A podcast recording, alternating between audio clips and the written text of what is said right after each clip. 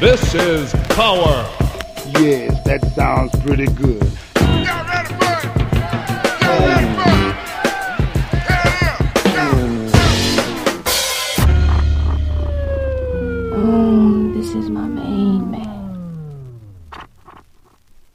En el registro del día de hoy en Sonic Arsenal tenemos a Deer, una banda que primero conocimos a través de un correo electrónico, posteriormente por un link donde nos invitaban a escuchar su música y finalmente en una relación de muchos correos y algunas pláticas. Deer lanza en el mes de marzo de 2019 su segunda producción discográfica llamada There's No Future, que en el momento en el que llega nuevamente como un link a mi correo, provoca la necesidad inmediata de platicar del disco.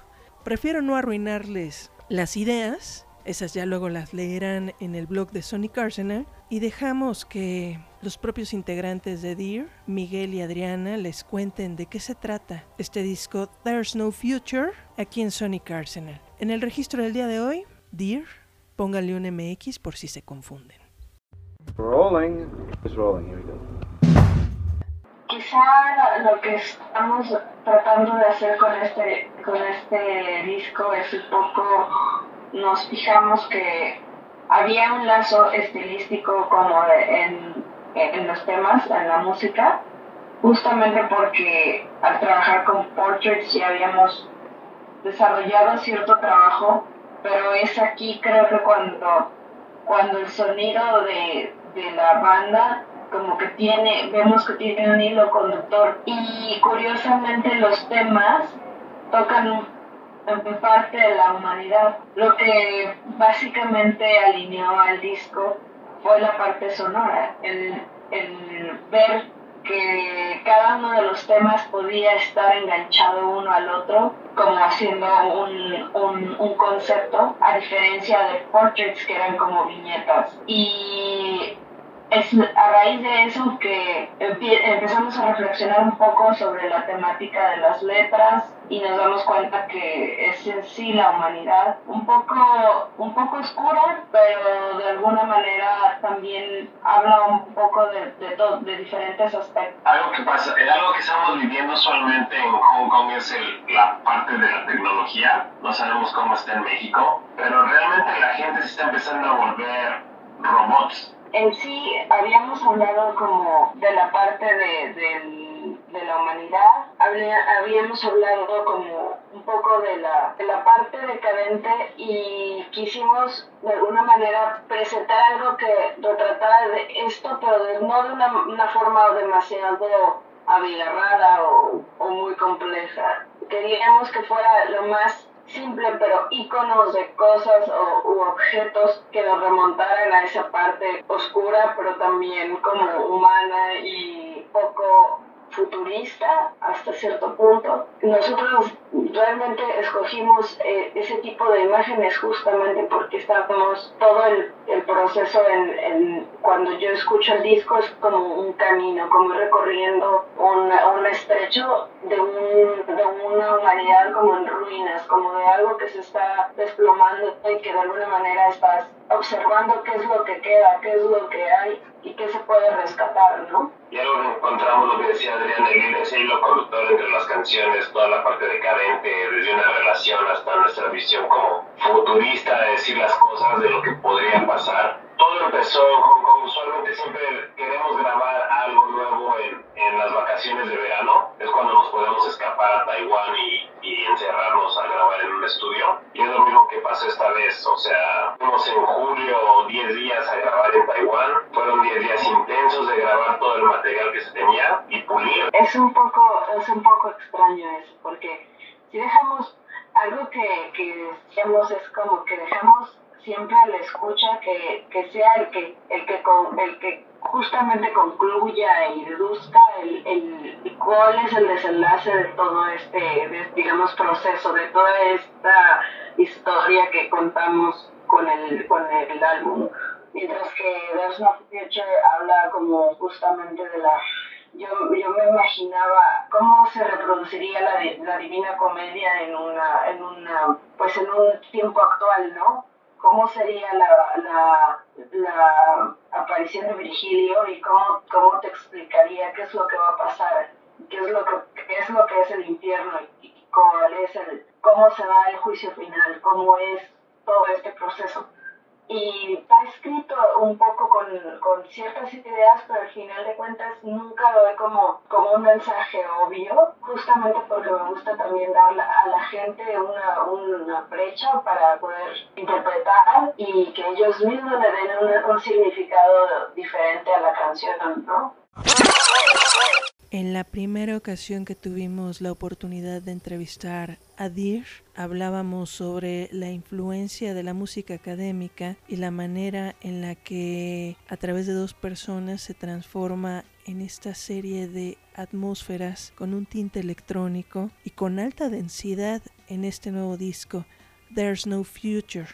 Desde la portada observamos esa idea, el fin de los tiempos o los sobrevivientes de esos tiempos. Como siempre, Deer está mostrando la imagen de este venado, creado por Steve Winterkoff, quien se especializa prácticamente en crear máscaras de papel, pero con cierto aire estilizado, como si pensáramos en píxeles. Esa es parte de la imagen de Deer, antes y en la actualidad. Sin embargo, hay un cambio también en la imagen y tiene que ver con este disco. There's No Future. Escuchemos la segunda parte, donde no nada más hablamos de Peter Gabriel, también hablamos del trabajo de las bandas independientes y por supuesto de buenas noticias para México. Escuchemos el registro en este segundo podcast de Sonic Arsenal. Rolling. It's rolling. Here we go.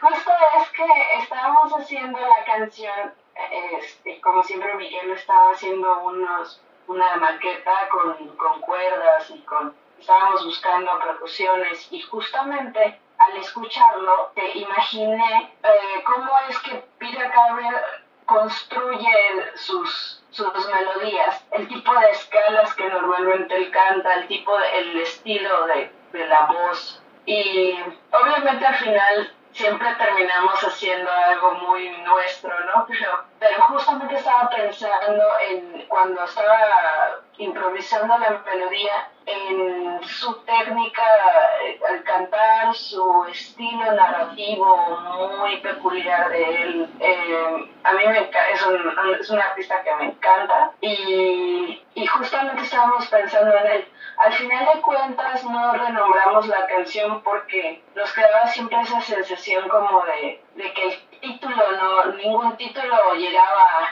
a llenar como el, a la canción en sí. Entonces decidimos dejarla así, ¿no? Y es un, un, sin querer fue un homenaje a, a un, artista al cual los dos admiramos mucho, ¿no? Usualmente en la parte fotográfica trabajamos con la misma persona que hemos trabajado desde que iniciamos, pero si buscamos como alguien que pudiera diseñar a lo mejor un póster para la gira o, o, que te pudiera, algo que estuvimos tratando de hacer es hacer como una, un cómic que nunca se pudo realizar. Eh, eso lo a hacer con la chica de Taiwán y con una persona, estuvimos en contacto con alguien de, de Polonia, pero la cámara se bajó y ya no quiso hacer nada. Al final de cuentas, no estamos, nos gusta siempre interactuar con la gente y siempre con las personas que tienen la posibilidad de comprar el disco, escucharlo y escribirnos, siempre estamos en contacto. O sea, siempre nos ha gustado mantener este, esos lazos estrechos, ¿no? Y al final de cuentas creemos que lo, lo más importante es justo esa interpretación, que al final deje algo. Pues yo creo que algo que la gente nunca sabe es cuánto esfuerzo, cuánto dinero, tiempo. Hay muchísimas cosas detrás de, de hacer un disco independiente, o sea, realmente independiente, no esas cosas que llaman independiente, pero hay gente metiéndole dinero eh, detrás. O sea, realmente es, este trabajo ha sido, es como de esas veces que hablamos Adriana y yo, es como la, es tu única oportunidad, es donde inviertes todo lo que tienes y no sabes qué es jugártela. O sea, creo que es algo que la gente a lo mejor aún no sabe, y es algo como que sería bueno que todas las bandas gastan dinero en hacer mercancía, grabar, hacer un video, y que la gente no le esté dando como mucha importancia a lo que los creadores hacen, es algo como, es algo triste. Y es algo que a lo mejor me gustaría que la gente es, es esfuerzo de personas, muchísimo tiempo, estar contactando gente, estar trabajando en grabar, juntar el dinero. Y creo que es algo importante que si te gusta no, que es, es muy respetable lo que todos hacen y que a lo mejor mínimo le podrían dedicar tres minutos de su tiempo a escuchar la canción. Y si te gusta, puedes seguir escuchando y si no te gusta, pues hasta ahí. Te puedes encontrar algo que te guste siempre. La música que hacemos en Asia no es como, no es como la gente abierta a escuchar lo que hacemos. Y ahora que fuimos a Europa y ves la reacción de la gente, inclusive mexicanos que conocimos en el viaje, la reciben muy bien, que es así como de, hey, eso suena muy chido. Son cosas como que te motivan más. Entonces por eso estamos así como de, ya, este año tenemos que ir a México. O sea, creemos que tenemos un material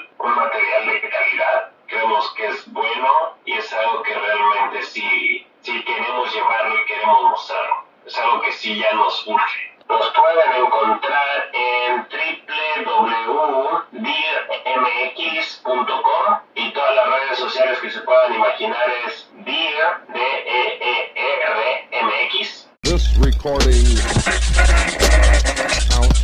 It is a combination each and every time. Keep those shoulders moving.